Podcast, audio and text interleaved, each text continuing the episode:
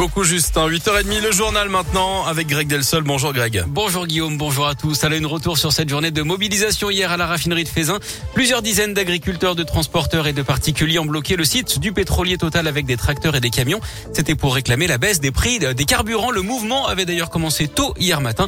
Philippe Lapierre s'est rendu sur place pour Radio Scoop. Le climat bon enfant au départ s'est tendu dans l'après-midi quand les représentants de la police et de la préfecture ont demandé d'évacuer le site. Donnez-nous ce qu'on veut et après on a autre chose à faire que, je, ce que je voulais vous expliquer, c'est les sommations. C'est pas parce que je fais des sommations que je fais usage automatiquement de la force. Exaspérés face à la hausse des prix des carburants et des matières premières, ces manifestants sont à bout. C'est même pas de la colère à un moment donné, c'est presque du dégoût. Honnêtement, moi j'ai 34 ans, j'ai des salariés à un moment donné. En fait, je me demande si en fait je veux pas tout arrêter. Après une heure de négociation, le préfet de police finit par obtenir le départ des manifestants. La politique de la force et du blocage, ça n'amène rien. Mais une nouvelle journée de mobilisation est prévue le 28.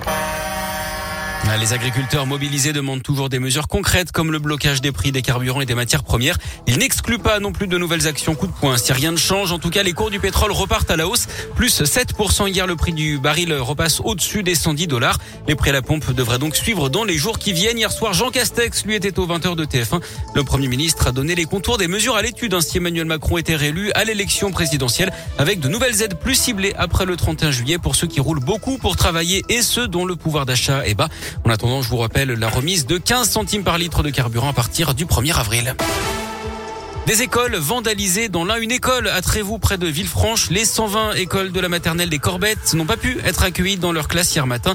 Écœurant insupportable a réagi la mairie sur Facebook. Le mobilier, les armoires, les couchettes, la peinture destinée aux travaux scolaires, tout a été mis sans dessus dessous. Une enquête a été ouverte pour retrouver les auteurs de ces dégradations. La ville appelle des témoins des faits à se signaler auprès de la gendarmerie. Trois policiers blessés par un chauffard. Ça s'est passé jeudi dernier à Vaux-en-Velin. D'après le progrès, le suspect a démarré brutalement pour éviter un contrôle. La voiture était volée et faussement immatriculée. Un agent a été blessé à la main. Un autre a dû se jeter par terre pour éviter le conducteur. Quelques instants plus tard, un barrage.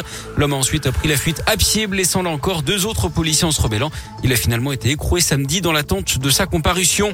Qui aura une nouvelle étoile? Le guide Michelin publie son palmarès aujourd'hui. On verra si l'auberge de Collonges retrouvera sa troisième étoile perdue en 2020, deux ans après la mort de Paul Bocuse.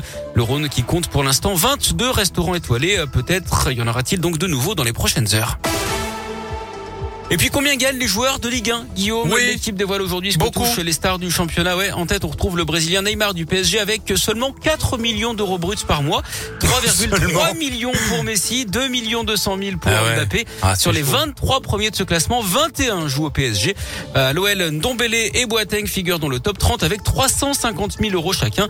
L'entraîneur Peter Bosch émarge lui à 250 000 euros bruts par mois. Chez les filles, c'est beaucoup plus modeste. Hein. La lyonnaise Wendy Renard est la joueuse la mieux payée du championnat avec 37 000 euros.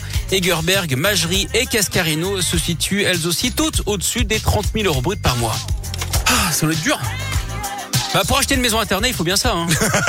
Dans le quartier résidentiel des VIP. Là, là où il y a toutes les stars, Voilà. bien sûr. Bah ouais, tu m'étonnes. On Non. plaisante évidemment pour les habitants de Ternay. Oui, hein. bah mais non, j'aurais pris Ternay comme j'aurais pris n'importe quelle ville. factice, hein, évidemment. Bien sûr, oui, il y a pas Rihanna n'habite pas à Non. Ternay. L'immobilier a s'emballé à Ternay d'un coup à cause de nous.